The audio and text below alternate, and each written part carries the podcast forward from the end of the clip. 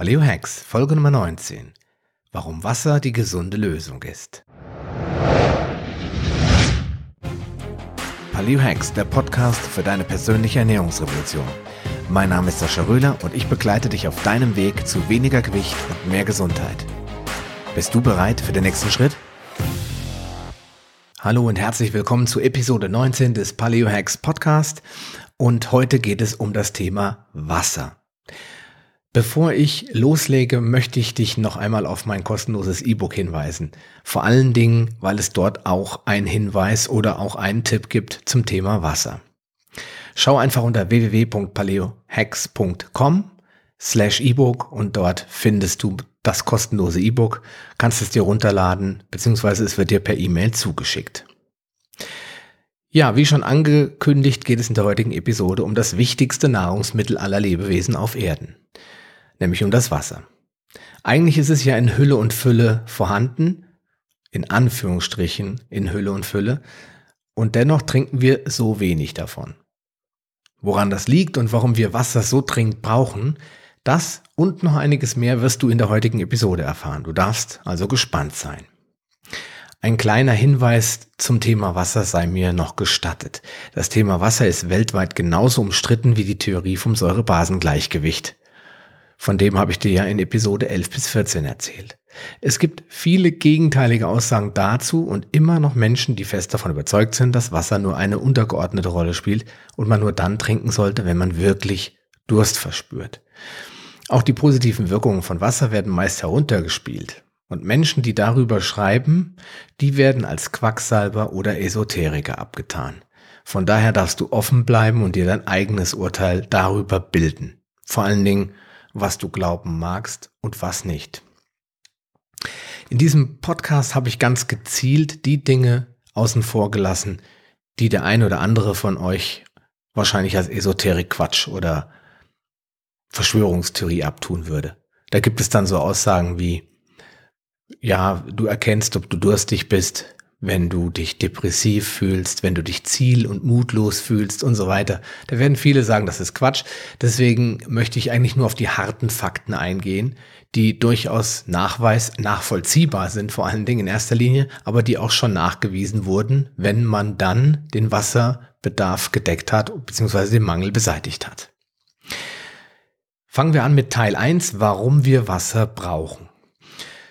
Ich glaube, ich habe es schon in einigen Podcast-Episoden erwähnt, dass wir ohne Wasser nicht existieren könnten. Auf der ganzen Erde wäre ein Leben ohne Wasser nicht möglich. Das erkennen wir auch immer daran, wenn es darum geht in den Medien und den Nachrichten, ob irgendwo auf einem anderen Planeten in unserer Galaxis irgendwie das Leben möglich wäre oder möglich sein könnte, dann wird das immer abhängig gemacht vom Wasser. Und das Zweite, wo in jeder Form irgendwie im Leben vorkommt, ist ein Grundbaustoff, nämlich der Kohlenstoff. Aber heute reden wir nur über das Wasser, denn ohne das gäbe es kein Leben. Wir bestehen insgesamt zu circa 60 Prozent aus Wasser und unser Gehirn, das ist am interessantesten aus satten 80 Prozent Wasser. Wasser ist Energie. Jetzt wird es wieder ein bisschen schwieriger. Ich kann es euch leider nicht ähm, ersparen, weil es wirklich ein wichtiger Punkt ist. Denn in unserem Gehirn, das ist ja eine, wenn man so will, eine elektrische Schaltzentrale. Wasser dringt jetzt durch die Zellen im Gehirn, dringt hindurch durch diese Zellen und treibt die sogenannte Natrium-Kalium-Pumpe an. Damit wir es nicht zu wissenschaftlich machen, stellt man sich einfach ein Wasserkraftwerk vor. Und wenn dort jetzt Wasser durchläuft, dann bewegen sich diese Pumpen und erzeugen Energie. Und Energie ist ATP. Das nennen wir in der Ernährungslehre Adenosintriphosphat. Und ATP ist Energie. Also wir sagen immer, alles ist ATP. Also alles, was wir zu uns nehmen, wird irgendwie in ATP umgewandelt, weil das ist das, was wir brauchen, damit wir leben können. Ja, diese Energie wird erzeugt und abgespeichert, damit wir sie auch nicht immer unmittelbar erzeugen müssen, sondern auch verfügbar haben. Wenn ATP also verbrannt wird, wie ein Brennstoff, ganz einfach gesagt, dann entsteht Hitze. Und die ist wichtig für alle chemischen Reaktionen, die im Körper stattfinden, also in den Zellen, weil da ist der Energiestoffwechsel. Der Irrtum dabei ist, oder nicht der Irrtum dabei, sondern der Irrtum der gängigen Ernährungswissenschaft ist, dass nur Nahrung, also feste Nahrung im Sinne von, weiß ich nicht, Schnitzel, Pommes, Salat, Gemüse, was immer du isst, kaust und runterschluckt, dass nur das ATP sein kann.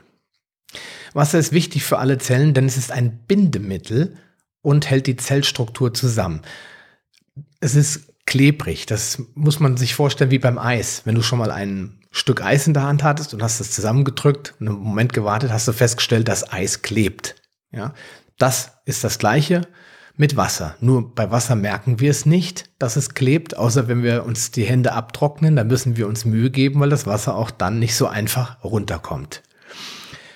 Ja, und Wasser bewirkt dieses Klebrige, diese Klebewirkung auch in den Zellmembranen und ist dafür verantwortlich, dass bestimmte Bestandteile aneinander kleben und damit eine Art Schutzwall um die Zelle herum bilden. Außerdem ist Wasser notwendig für alle Neurotransmitter, einschließlich Serotonin. Und Serotonin regelt den Schlaf-Wach-Rhythmus. Und zwar in Verbindung mit Melatonin. Zu viel Wasser vor dem Schlafen hält dich unter Umständen wach. Und das ist auch ganz interessant. Wenn man abends sehr, sehr viel Wasser trinkt, dann hat man, also ich persönlich und meine Frau haben das schon oft festgestellt, haben wir ein Problem mit dem Einschlafen. Denn das Wasser treibt Energie in den Körper, macht dich munter und versorgt dich mit Energie und ja, in irgendeiner Weise hält es dich vom Schlafen ab. Was da genau alles für Prozesse ablaufen, ist gar nicht so wichtig, außer dass du weißt, wenn du abends Wasser trinkst, dann könnte es sein, dass du dann nicht mehr so schnell und so gut einschlafen kannst. Und Wasser regelt den Blutdruck. Das hat auch etwas damit zu tun, welche Hormone dort mit angefeuert werden.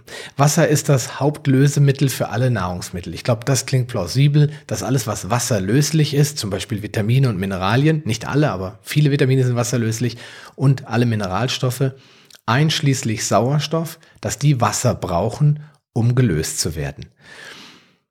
Ja, die Nahrung wird durch Wasser in kleinere Bestandteile zerlegt. Dadurch können die Nährstoffe auch viel besser aufgenommen werden. Also wenn kein Wasser da ist, dann können Nährstoffe nicht ordentlich aufgenommen werden.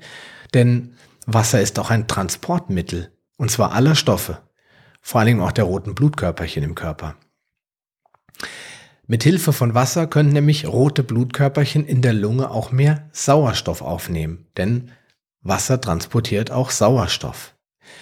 Wasser ist auch das beste Abführmittel. Das ist das erste Symptom, was die meisten Leute an sich feststellen, wenn sie ganz lange nichts getrunken haben. Dann dauert es am nächsten Tag beim Toilettengang meistens viel länger. Das liegt daran, dass Wasser eben ein Abführmittel ist. Es hilft, Nahrung im Darm aufzuquellen und diese dann besser durch den Darm zu bewegen. Ganz logisch. Wasser kühlt, weil wenn ich Wasser trinke, dann kann ich bei Hitze auch Schweiß bilden. Ohne Wasser im Körper schwitze ich weniger und dann werde ich auch schneller warm. Also ich erhitze. Und Wasser erwärmt mittels elektrischer Wärme auch den Körper. Es macht munter, das hatte ich schon angedeutet, und es verlängert die Aufmerksamkeitsspanne. Also du kannst morgens einfach mal probieren, Wasser zu trinken anstatt Kaffee und mal schauen nach einer Weile, ob du wirklich, wirklich munter wirst von dem Kaffee oder ob es einfach Flüssigkeit ist, die deinen Stoffwechsel ankurbelt und du vielleicht auch bei zwei großen Gläsern Wasser munterer bist als ohne.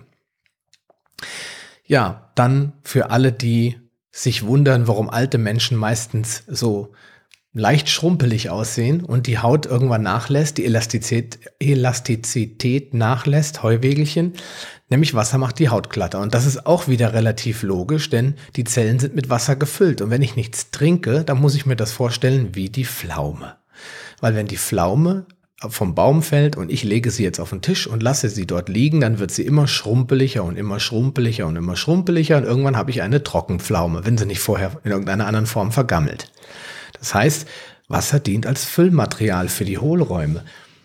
Und damit wird die Haut straffer. Also für alle, die sich Tages-, Nacht-, Mittagscreme aufreiben, die sollten vielleicht einfach überlegen, mehr Wasser könnte auch schon einen Beitrag dazu leisten. Wasser verdünnt das Blut und hilft der Bildung von Gerinnseln vorzubeugen. Deswegen gibt es ja auch diese Theorie, Ich habe noch keinen gehört, der das wirklich hingekriegt hat. Wenn ich zu viel Wasser trinke, dann wird Wasser toxisch und dann sterbe ich. Klar, wenn ich 12 oder 14 Liter Wasser trinke, dann wird das Blut so stark verdünnt, dass es sicherlich nicht mehr gesundheitsförderlich ist. Aber davon sind wir ja weit entfernt. Wasser trinken, das hilft Durst von Hunger zu unterscheiden und dadurch isst du weniger. Und das ist, habe ich an mir selbst die letzten fünf Jahre erfolgreich festgestellt. Immer dann, wenn ich Hunger habe, trinke ich ein großes Glas Wasser. Sollte ich dann immer noch Hunger haben, dann warte ich noch ein wenig, trinke nochmal und wenn der Hunger dann immer noch nicht weggeht, dann ist es wirklich Hunger. In der Regel verschwindet er aber nach dem ersten Glas. Das sind diese typischen an, antrainierten Zwischenmahlzeiten. Wenn man die anfängt wegzulassen, dann kann Wasser einem beibringen, Durst von Hunger zu unterscheiden. Bei Wassermangel werden keine Sexualhormone gebildet. Das liegt daran, dass auch der Hormonhaushalt Wasser braucht. Im Detail kann ich es nicht erklären, aber es hat mir jetzt mal vor, vor, kurzem ein netter Zuhörer eine Mail geschrieben und hat gesagt, ich sollte nicht so viel von der wissenschaftlichen Seite erklären und da stimme ich ihm eigentlich zu, weil das erhöht eventuell die Verwirrung bei dir und bei den anderen Hörern. Wasser ist ein natürliches Entwässerungsmittel. Das ist immer ganz interessant, weil jeder kennt ja diese krassen Bodybuilder. Wenn die auf den Posing-Veranstaltungen dann vor einem stehen, dann sehen die aus, als wäre jeder Muskel 20 Jahre trainiert worden. Das Geheimnis ist Dehydration. Und das funktioniert nur auf die eine Weise. Nicht indem ich nichts trinke. Dazu gab es mal einen wirklich coolen Podcast von Mark Maslow, Marathon Fitness, wo er genau erklärt hat, wie man seinen Körper definieren kann durch Dehydration. Das heißt, man dehydriert den Körper, indem man dem Körper viel Wasser gibt. Das heißt, ein Bodybuilder trinkt dann in verschiedenen Stufen, ich kann sie dir nicht alle wiedergeben, ähm, sehr, sehr, sehr, sehr, sehr, sehr, sehr viel Wasser.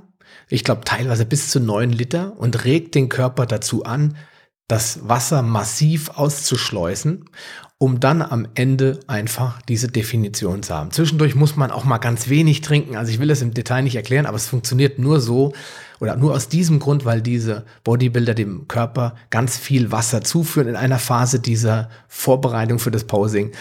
Und dann wird der Körper angeregt, Wasser auszuspülen. Und das ist, der Hintergrund ist eigentlich relativ logisch, denn der Körper wenn er Wasser im Überfluss hat, fängt er an, es auch wieder auszuschleusen, weil er sagt damit, okay, ich habe genug, den Überschuss kann ich rausgeben. Das Wasser, das in den Zellen gelagert wird als Notreserve für schlechte Zeiten, auch eine schlechte Angewohnheit vom Körper, das wird dann rausgespült. Deswegen stellen viele Leute fest, wenn sie anfangen, ihre Ernährung umzustellen und weniger Kohlenhydrate zu essen, dass sie ganz viel Gewicht am Anfang verlieren. Das wiederum, werde ich mal in einer anderen Episode erklären, liegt daran, dass Kohlenhydrate immer eine bestimmte Menge an Wasser mitnehmen in die Zelle. Also du nimmst ein Gramm Kohlenhydrate auf, zum Beispiel jetzt nur rein pauschal oder hypothetisch, und nimmst zwei Gramm Wasser mit. Das heißt, wenn die Leute dann eben anstatt 350 Gramm Kohlenhydrate eben nur noch 100 essen, verlieren sie automatisch sagen wir 600 Gramm Wasser. Und das bemerken diese Menschen meist dann auf der Waage. Und genauso ist es auch bei dem Wasser in den Beinen. Wenn die alten Leute Wasser in den Beinen haben, dann heißt das nicht, dass sie zu viel trinken, sondern ganz im Gegenteil. Die trinken viel zu wenig. Und der Körper nutzt das Wasser, zieht es aus dem Blut, er zieht es aus, den, aus anderen Bereichen, die für ihn nicht lebenswichtig sind und lagert es in schnell verfügbaren Zellen ein. Was dazu führt, wenn die Leute abends im Bett liegen, dann verlagert sich das Wasser. Die kriegen manchmal gar keine Luft oder schlecht Luft und dann geht es los mit Lasix und anderen Entwässerungsmethoden. Würde man diesen Menschen einfach aufoktroyieren, jeden Tag ihre Mindestmenge, besser noch mehr Wasser zu trinken, als ihre Mindestmenge wäre, dann würde sich dieses Problem mit dem Wasser in den Beinen automatisch beseitigen. Ja, und das ist das Problem mit dem, oder das ist das beste Beispiel, dass Wasser ein natürliches Entwässerungsmittel ist. Wasser und Herzschlag sorgen für Wellenbildung, damit sich im Gefäß so leicht nichts absetzen kann. Da könnte man jetzt sagen, Quatsch. Ja, klingt erstmal abenteuerlich, aber man kann es sich gut vorstellen. Das Herz pumpt, es entsteht eine in Anführungsstrichen Welle und je mehr Wasser ich trinke, desto besser bewegt sich das Blut in den Adern und in, in den Gefäßen und damit bilden sich für uns vielleicht nicht sichtbar riesige äh, turbulente Wellen, aber für den Körper ist es eine Welle und da kann sich dann nicht mehr so einfach was festsetzen.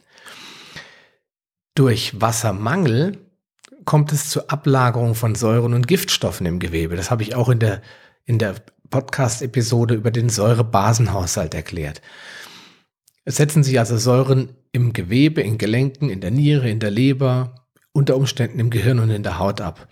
Das heißt, da kann es auch durch Wassermangel zu wirklich krankhaften Zuständen irgendwann kommen. Und so weiter und so fort. Ich, es gibt, glaube ich, 46 oder 50 handfeste Gründe. Teil 2. Wie du erkennst, dass du durstig bist. Also es treten so ein paar Symptome auf, die ich auch an mir festgestellt habe, weil das ist auch einer der Gründe, warum ich diese Folge heute mache, weil ich viel davon an mir selbst festgestellt habe und das nicht einfach so behaupte, sondern das, ja, will ich nicht sagen, beweisen kann, aber es erlebt habe, dass es wirklich positiv wirkt. Und zwar ist das unmotivierte Müdigkeit, denn Wasser hilft, die Neuronen zu befeuern. Unmotiviert, ich wiederhole das nochmal, ich habe es schon mal gesagt, heißt, wenn du morgens aufstehst und warst zehn Stunden oder neun Stunden im Bett und bist dann um zwei Stunden später nach dem Aufstehen schon wieder müde oder nach der Mittagspause oder einfach mitten am Tag wirklich unnatürlich und eigentlich ohne Grund, also unmotiviert müde. Dann kann das ein Hinweis auf Wassermangel sein. Denn, wie schon gesagt, Wasser hilft, die Neuronen zu befeuern. Das liegt daran, dass Wasser ja ein gutes Leitmittel ist, Elektro- oder elektrische Energie leiten kann. Und wenn ich kein Wasser im Gehirn habe, dann kann da auch nichts geleitet werden. Das heißt, oben im Kopf lauf, laufen die Disco-Kugeln alle ein bisschen langsamer ab und dann bin ich eben müde.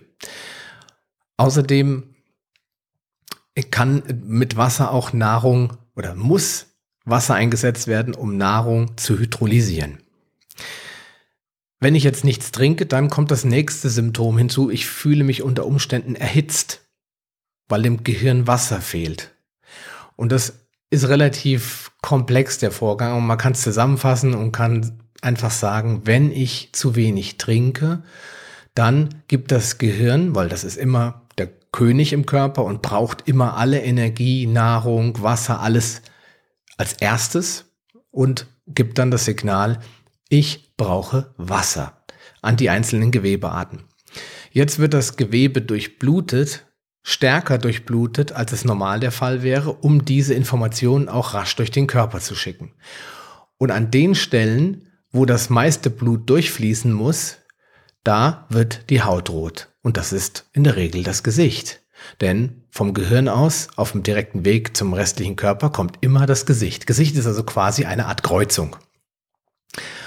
Und wenn das Gesicht rot wird, dann signalisiert das, für dich, wenn du jemanden siehst mit roten Gesicht, entweder der kommt von draußen und es ist saukalt draußen, aber wenn jemand ständig mit roter Nase rumläuft, wird ja auch immer gern gesagt, Saufnase, das mag stimmen, aber nicht unbedingt, dann ist das vielleicht ein Zeichen, dass dieser Mensch permanent dehydriert ist.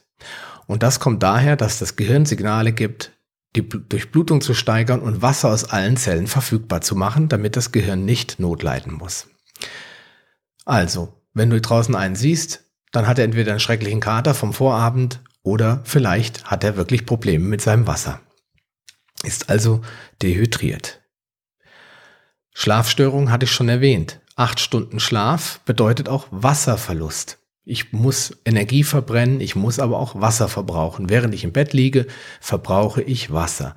Und zwar nicht nur durch Organe, die das Wasser verbrauchen, sondern auch durch Schwitzen und Atmen, weil da geht auch Wasser verloren. Schlafstörungen können also ein Hinweis sein. Kurzatmigkeit. Denn, wie schon gesagt, wird ja Wasser benötigt, um Sauerstoff durch den Körper zu transportieren. Also um den roten Blutkörperchen zu helfen, mehr Sauerstoff durch den Körper zu transportieren. Und wenn ich halt unter permanentem Wassermangel leide, dann kann Kurzatmigkeit ein Resultat sein. Kopfschmerzen, das liegt daran, dass die schützende Hirnhaut zu wenig Wasser bekommt. Das hat jeder schon mal gehabt, nämlich nach dem obligatorischen Besäufnis, weil dann ist morgens der Körper total dehydriert und wir haben das, was wir Kater nennen. Das ist ein typisches Resultat von Wassermangel und meine Mutter hat immer gesagt, ich habe Nachdurst. Oder wenn ich dann ähm, Kater hatte, dann hat sie immer gesagt, trink was, du hast bestimmt Nachdurst. Keine Ahnung, wo das mal herkam, aber es hat damit zu tun, dass wir dann dehydriert sind. Dann kommt das einzige anerkannte Durstsymptom, zumindestens nach meiner Recherche, nämlich die Mundtrockenheit. Wenn jemand einen sehr, sehr trockenen Mund hat, dann rennt er automatisch zum Wasserhahn oder holt sich eine Flasche Wasser oder ein Glas oder er trinkt jedenfalls irgendeine Flüssigkeit, weil er sagt, es ist trocken, das muss ich jetzt beseitigen, ich muss das Problem beheben. Die Wissenschaft glaubt heute teilweise immer noch, dass das das einzige Symptom wäre, dass, dass man Durst hat. Das einzige und alle anderen, das ist Einbildung. Das ist was anderes oder ein anderer Grund. Wasser verursacht Mundtrockenheit und solange man keinen trockenen Mund hat, muss man auch nichts trinken. Ein für mich auch sehr wichtiges Indiz, und das kann ich bei mir und bei allen meinen Familienmitgliedern immer sehr gut beobachten, ist, wenn der Urin sehr stark konzentriert ist, sehr stark verfärbt ist und manchmal auch riecht. Das heißt, die Giftstoffe, die die Niere ausscheidet und die dann irgendwann in der Toilette landen, die verursachen Gerüche. Ausnahme ist, wenn du Spargel gegessen hast oder irgendeine andere säurehaltige Nahrung. Ich meine, Spargel war mal ganze Zeit sehr berüchtigt, dass äh, danach das Urin riecht. Ich habe das jetzt noch nicht so vergleichen können, ob es noch andere Nahrungsmittel äh, gibt, die das verursachen, aber das ist einer der Verdächtigen. Außerdem B-Vitamine. Nimmst du also komplexe B-Vitamine zu dir, dann darf dein Urin auch gelb sein, weil da sind meistens stark färbende Inhaltsstoffe drinne, die dein Urin färben. Also, wenn du viel trinkst und dein Urin ist gelb nimmst, dann solltest du gucken, ob du irgendwelche Vitaminpräparate nimmst, die das auslösen. Also stark konzentrierter, gelber oder sogar oranger und riechender Urin und meistens auch ein Brennen beim Wasserlassen kann ein Hinweis sein, dass einfach definitiv ganz, ganz viel Wasser fehlt. Dann kommt hinzu ein äh, interessantes, ähm, ein sehr interessantes ähm, Symptom, nämlich das unnatürliche Verlangen nach Kaffee.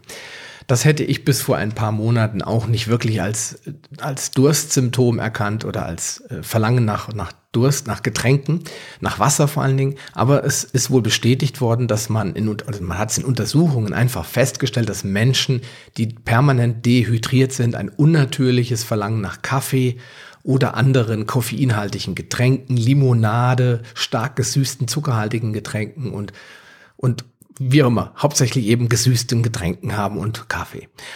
Und das wird von meiner Seite her, oder ich interpretiere das mal, Hypothese, das ist eine missverstandene Botschaft des Gehirns zu trinken. Das heißt, das Gehirn gibt mir das Signal, trink Wasser und ich, weil ich bestimmte Routinen, Erfahrungen, Sachen, Angewohnheiten in mir drinstecken habe, die ich auch nicht so einfach loswerde, da reagiere ich dann mit, ja, okay, jetzt trinke ich mal einen Kaffee oder hm, ich könnte jetzt mal ein Bier trinken oder hm, wie wär's mit einer Cola mit zwei Eiswürfeln drin. Das ist immer so ein Signal. Das Gehirn sagt dir unterschwellig, trink was und wir tun das einfach nur falsch interpretieren. Und jetzt kommt, Achtung, Verschwörungstheorie, Träume von Ozeanen, Flüssen, Seen und Wasser. Und ich kann mir ganz gut vorstellen, dass unsere Vorfahren so eine Art von Erfahrung hatten, wenn sie dehydriert waren, dass sie morgens wach geworden sind und haben gedacht, wow, ich habe geträumt von einem riesigen Ozean oder von einem riesigen reißenden Fluss. Ich habe mich daneben gekniet und habe mich da, habe meinen Durst gestillt, dass das vielleicht, als wir noch weniger äh, fantasievoll waren und weniger äh, verfügbare Informationen über Nahrungsmittel hatten, dass wir dann eben wirklich von so natürlichen Wasserquellen geträumt haben. Damit hat uns das Gehirn vielleicht gesagt, geh mal was trinken. Aber das gehört dann zu diesen Theorien, die nicht beweisbar sind. Okay, was sind denn weitere körperliche Anzeichen und Schmerzen? Das sind zum Beispiel Sodbrennen, Mundtrockenheit haben wir schon gesagt, sogenannte dyspeptische Beschwerden, also Magenbrennen, vorzeitiges Sättigungsgefühl, Oberbauchschmerzen, Völlegefühl, Unwohlsein, Rückenschmerzen. Warum Rückenschmerzen? Weil Wasser in den Pufferkörpern fehlt. Die Bandscheiben sind mit Wasser gefüllt. Ja? Und wenn ich kein Wasser mehr habe, dann können diese Pufferkörper ihre Aufgabe nicht mehr zu 100 Prozent erfüllen und dann kann das auch zu Rückenschmerzen führen. Das heißt nicht, dass wenn jemand 40 Jahre in der Grube geschuftet hat und hat jetzt Rückenschmerzen, dass er jetzt nur Wasser trinken muss und alles ist beseitigt. Nein, das heißt aber, wenn jemand unspezifische Rückenschmerzen hat, dann sollte er vielleicht mal dieses, dieses eine ausschließen, indem er sich rehydriert, also wieder viel Wasser trinkt und guckt, mal gucken. Wenn es weggeht, war es das vielleicht. Wenn nicht, können es auch andere Ursachen sein, selbstverständlich. Aber auch Gelenkschmerzen, Muskelschmerzen und Migräne. Migräne ist ja auch eine Art von Kopfschmerz, ein sehr starker, der natürlich auch mit einer ja, mangelhaften Wasserversorgung zusammenhängen kann. Kommen wir zum dritten Punkt, was ein ständiger Wassermangel anrichtet. Und hier bitte ich zu bedenken, dass das alles Hypothesen sind. Es gibt Fälle, da ist das bewiesen und bei anderen sind die Ursachen wieder ganz anders. Und deswegen werde ich das hier nur so andeuten und jetzt nicht sagen, das ist der Grund und da musst du dringend was dann tun, sondern ich empfehle dir immer, solltest du diese Krankheitsanzeichen, Symptome, was auch immer haben, probier doch einfach mal aus, bevor du gleich zum nächsten Spezialarzt rennst, einfach generell mehr zu trinken. Was dann noch übrig bleibt, hat mit Wasser offensichtlich nichts zu tun. Erstens Asthma, Allergien, vor allen Dingen durch Pollen ausgelegt oder ausgelöst. Da möchte ich gar nicht zu tief eintauchen, aber das hängt natürlich mit der Histaminaktivität zusammen. Denn Histamin regelt den Durst und die Schleimproduktion. Schleimproduktion, Asthma. Pollen dringen in den Körper ein und Pollen sind Fremdkörper. Und was macht der Körper, wenn er Fremdkörper erkennt? Er identifiziert sie als Feinde, er markiert sie. Und Antikörper sollen diese beseitigen. Die sind aber ganz oft gar nicht schnell genug verfügbar, weil der Pollen ist ja gerade unbekannt.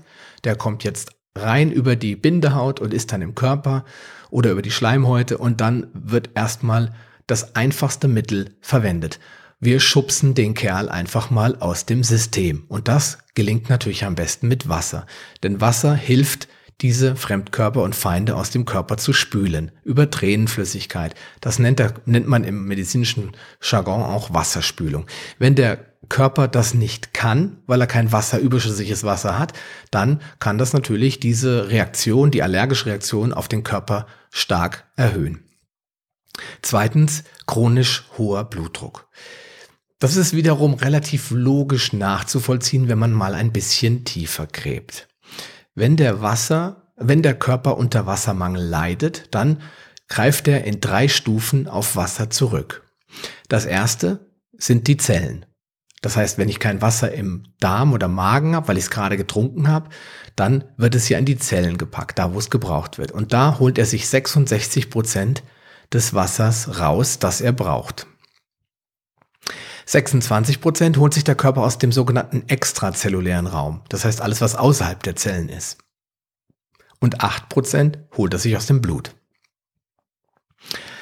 Ja, und das führt dazu, wenn sich das Wasser, wenn das Wasser aus dem Blut gezogen wird, dann wird das Volumen insgesamt weniger.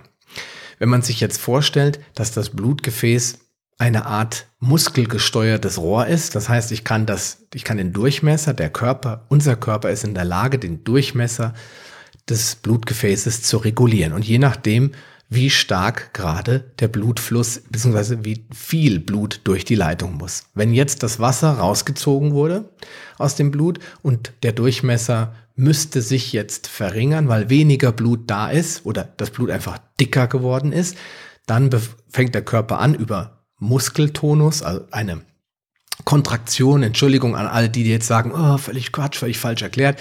Ich erkläre es jetzt einfach mal so, wie ich es am besten erklären kann. Das Blutgefäß wird kleiner gemacht, wird zusammengezogen, damit es wieder passt. Weil ansonsten hätte ich einen luftleeren Raum. Also ich hätte einen Bereich zwischen Blut und Gefäß, wo nur noch Luft wäre. Und dann wäre der Körper, Körper gezwungen, damit sich keine Luft dort be befindet, mit Blutgas das wieder aufzufüllen. Und da er das nicht will, macht, warum auch immer, tut er in der Regel, also fast immer, das Blutgefäß kleiner machen. Es, er macht es enger. Mit all den Nachteilen, die wir dann haben, weil der Druck in diesem Gefäß, zumindest an den Stellen, wo das Gefäß zusammengezogen wird, wird höher. Das heißt, der Blutdruck steigt. Also zurück zum ursprünglichen Punkt, Wasser erhöht den Blutdruck. Denn wenn Wasser nicht da ist, wird das Blut dicker, die Gefäße bleiben gleich erstmal, aber es fließt weniger, dafür dickeres Blut, das Gefäß wird zusammengezogen und dementsprechend erhöht sich der Druck. Ich hoffe, du hast es verstanden. Ja, früher dachte man außerdem, dass es einen Zusammenhang gäbe zwischen dem Alter und dem Blutdruck. Das heißt, man ist davon ausgegangen, je älter man wird, desto natürlicher ist das, dass der Blutdruck hochgeht. Altersblutdruck Druck hat man dann auch gesagt. Aber jetzt hat nie einer darüber nachgedacht, und das ist das, was ich eingangs gleich am Anfang gesagt habe, ob das nicht vielleicht auch was mit dem Wasser zu tun haben könnte. Denn eins ist unumstritten nachgewiesen, das kann jeder selbst nachvollziehen, wenn er einfach mal in ein Altersheim geht und dort mal mit den Leuten redet, mit den Betreuern redet. Alte Menschen verlieren zunehmend das Durstgefühl. Wenn man denen nicht ständig ein Glas vor die Nase hält, dann trinken die einfach gar nicht mehr. Es gab mal eine Untersuchung, ich weiß nicht, wo ich das gelesen habe, da haben sie älteren Leuten, ich glaube über 60, über 65 oder 70 sogar, einfach mal 24 Stunden kein Wasser gegeben. Und dann haben die Leute danach nicht gefragt. Keiner hatte Durst. Und es ist nachgewiesen, dass je älter man wird, desto weniger sogenanntes natürliches Durstgefühl hat man. Und das würde vielleicht auch erklären, warum ältere Menschen eine schrumpeligere Haut haben, warum ältere Menschen Gelenkprobleme haben, äh, Probleme haben mit Knorpel, mit Arthrose, mit Rheuma, überall, wo vielleicht in den Gelenken Wasser fehlt und warum die auch diesen Alters, vermeintlich altersbezogenen Bluthochdruck haben. Das könnte alles erklären. Wäre einfach fantastisch und viel zu einfach, aber manchmal ist es ja wirklich so einfach, wie man denkt. Ja, die permanente Panikmache vor Salz, die hat, in, ja, also vor Salz in der Ernährung hat auch noch einiges dazu beigetragen. Denn Salz ist ein wichtiges Mineral, das auch dazu beiträgt, den Wasserhaushalt im Körper zu regulieren. Das werden wir aber nochmal in einer separaten Podcast-Episode besprechen. Die Verstopfung hatte ich schon erklärt. Es können daraus natürlich noch weitere Problematiken auftreten, die dann chronifizieren. Das ist zum Beispiel, wenn die Darmbewegung immer mehr reduziert wird, weil Wasser aus dem Darm rückresorbiert werden muss, dann können damit auch, ja, neben der Verstopfung krankhafte Veränderungen in der Schleimhaut des Darms entstehen. Es können auch Hämorrhoiden entstehen, Polypen, Darmpolypen und was auch ein sehr häufiges Resultat ist, ist die Divertikulitis, also die Entzündung im Darm. Dann gibt es Zusammenhänge, die ich kommentarlos so stehen lasse, zwischen Wassermangel und Diabetes Typ 2 und zwischen Wassermangel und Autoimmunerkrankungen. Und das kann ich mir nur so weit erklären, dass die ständige Säure- und Schadstoffbelastung des Gewebes, wenn Wasser nicht vorhanden ist, um diese Stoffe abzutransportieren, dann zu chronifizierten Störungen, zu Schäden am Gewebe und damit auch zu Autoimmunerkrankungen führen könnte. Ja, kommen wir zum vierten Teil Tipps für regelmäßiges Trinken. Jetzt haben wir die ganzen Probleme abgehakt und jetzt musst du natürlich, oder jetzt fragst du mich natürlich, Mensch, was kann ich denn jetzt tun, um einfach mehr zu trinken? Da muss man erst die Frage stellen, wie viel brauchen wir denn?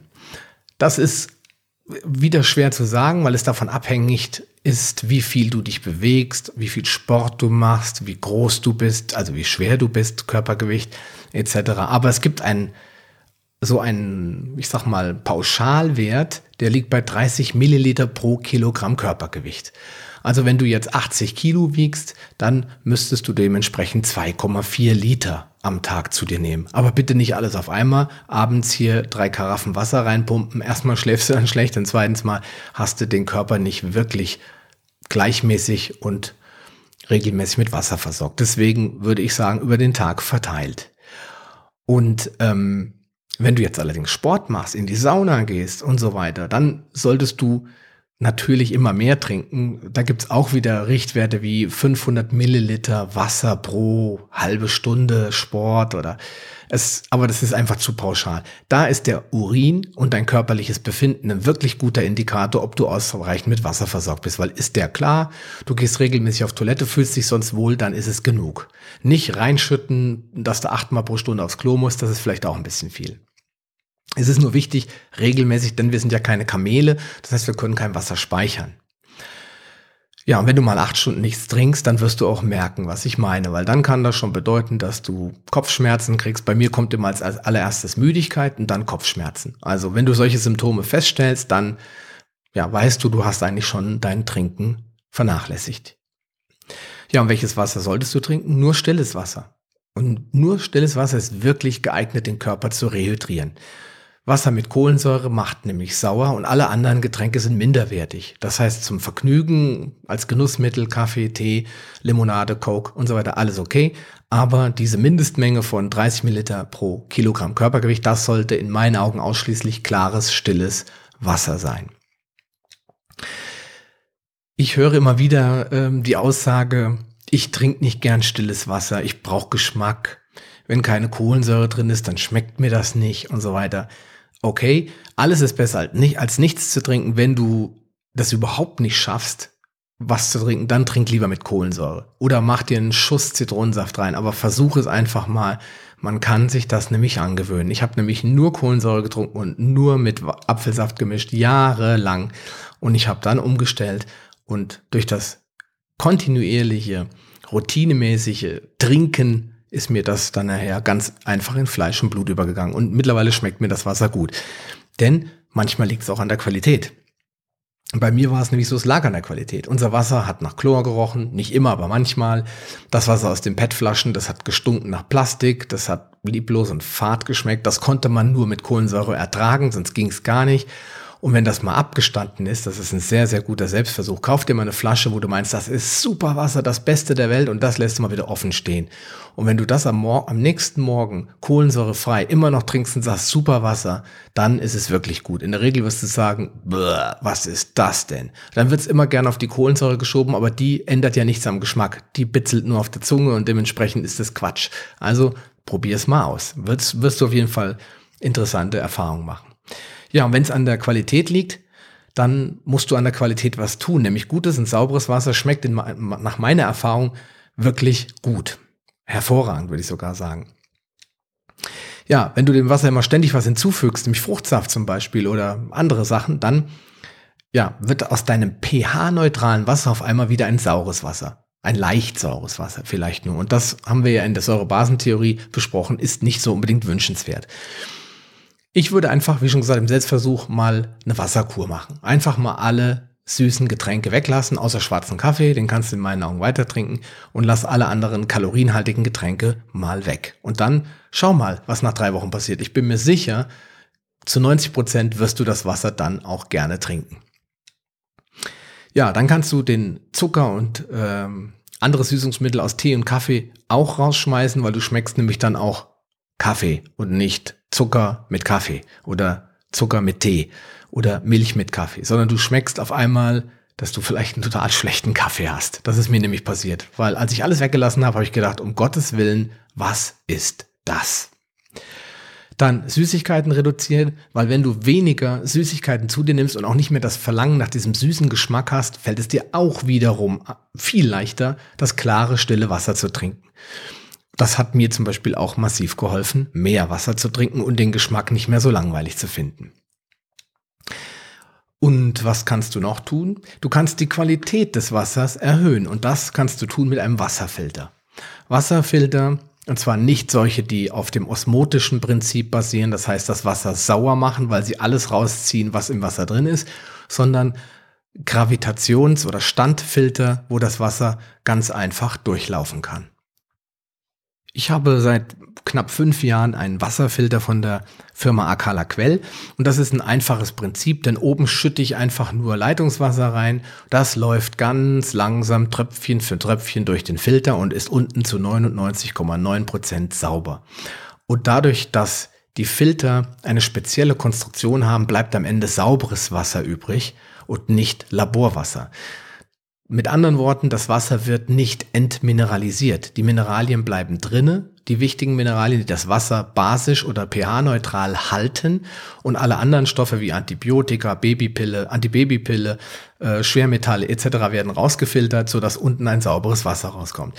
Und das, was das Wasser in meinen Augen so lecker macht, das ist jetzt wieder Achtung, esoterisch, ist die Struktur, Struktur des Wassers. Das heißt, das Wasser wird restrukturiert. Das geschieht durch die Steine, die unten im Wasser liegen, über die das Wasser sich hinweg bewegen kann. Es wird also ein natürliches Umfeld wie ein, ein Bachbett oder Flussbett imitiert, wo das Wasser den natürlichen Fluss nachlaufen kann. Das ist im Übrigen nicht ganz so esoterisch, sondern von einem japanischen Mann ähm, bewiesen worden, der das Buch die Botschaft des Wassers geschrieben hat und das war Masaru Emoto. Und in diesem Buch hat er die Wasserkristalle fotografiert und bewiesen, dass die Struktur von Wasser durch Leitungen, Rohrleitungen, Kanalanlagen etc. negativ beeinflusst wird. Aber auch das soll jetzt hier nicht weiter Thema sein. Wichtig ist, dass die geschmacklichen negativen ähm, Effekte aus PET-Flaschen und Chlor, jetzt wie zum Beispiel im Leitungswasser, komplett verschwinden. Das Wasser ist also zu 100 Prozent mineralisiert und energetisiert und es ist vor allen Dingen immer in deiner Reichweite. Also ich habe so einen Tank oben in der Küche stehen, meine Kinder, weil da ist so ein kleiner Hahn dran, die bedienen sich einfach. Ich muss die auch nicht erinnern, die mögen das, die trinken das. Sämtliche Hunde und Katzen, die bei uns zu Besuch sind, die trinken das und zwar sofort. Die lassen es nicht stehen. Wenn ich das abfülle, wird es sofort getrunken, während sie alle anderen Wassersachen, die man aus der Leitung reinschüttet, erstmal eine Stunde abstehen lassen. Gute Frage. Der Hund, die Katze, erkennt wohl, dass das Wasser nicht so dolle ist und lässt es erstmal stehen, bis es sich beruhigt hat. Ja, immer in Reichweite heißt automatisch, du trinkst dann auch mehr. Also mir ist es aufgefallen, wenn der Wassertank da ist, ich laufe dran vorbei, ich denke, oh ja, musst was trinken. Füll mir ein Glas ab, trink was. Wenn du unterwegs bist, kannst du das Wasser in Flaschen abfüllen. Entweder in Glasflaschen oder in sogenannte Tritanflaschen. Die sind BPA frei, also frei von sämtlichen Weichmachern wie Bisphenol A, aber auch äh, andere Weichmacherarten, die drin sind, befinden sich nicht mehr in diesen Flaschen und damit kannst du auch unterwegs, zum Beispiel beim Sport, Fahrradfahren, auf Dienstreisen, jederzeit sauberes Wasser trinken. Ja, für ähm, Singles gibt es einen Kannenfilter, den man in den Kühlschrank stellen kann und für ja, kleine Familien bis große Familien gibt es eben diese benannten Standfilter. Ja, und entgegen aller Behauptungen, das ist jetzt der wichtige, wichtigste Punkt, ist dass diese Flaschen entgegen oder dieses, diese Wasserfilter entgegen aller Behauptungen gar nicht so teuer sind. Weil es wird immer gesagt, ja, das kostet Vermögen, da werden dann Tausende von Euro genannt. Das mag für Osmosefilteranlagen gelten, aber diese Filter von Akala kosten, ich glaube, 400 Euro kostet der große 8-Liter-Tank und der ist für ein Leben lang da. Das Einzige, was ich kaufen muss, ist alle drei Monate mal eine Filterkartusche und einmal im Jahr muss ich einen Keramikfilter erneuern. Ich habe das extra mal für dich ausgerechnet. Das findest du auf der Seite www.paleohex.com slash Wasserfilter. Da habe ich alles erklärt über diese Wasserfilter und dir auch eine Rechnung aufgemacht. 17 Cent im Jahr der Anschaffung des Wasserfilters kostet dich der Liter, wenn du die für diesen Tank vorgesehene Menge filterst, also 8 Liter beim 8 Liter Tank und äh, 5 Liter beim 5 Liter Tank und äh, zweieinhalb, drei Liter beim 3 Liter Tank. Dann kommst du auf Kosten von maximal 17 Cent im ersten Jahr und dann hat sich das ja amortisiert und im nächsten Jahr kaufst du ja nur noch Filterpakete, habe ich ausgerechnet an Beispiel eines Jahresfilterpakets, das dann zwölf Monate hält und da komme ich auf ich glaube, fünf bis sieben Cent maximal.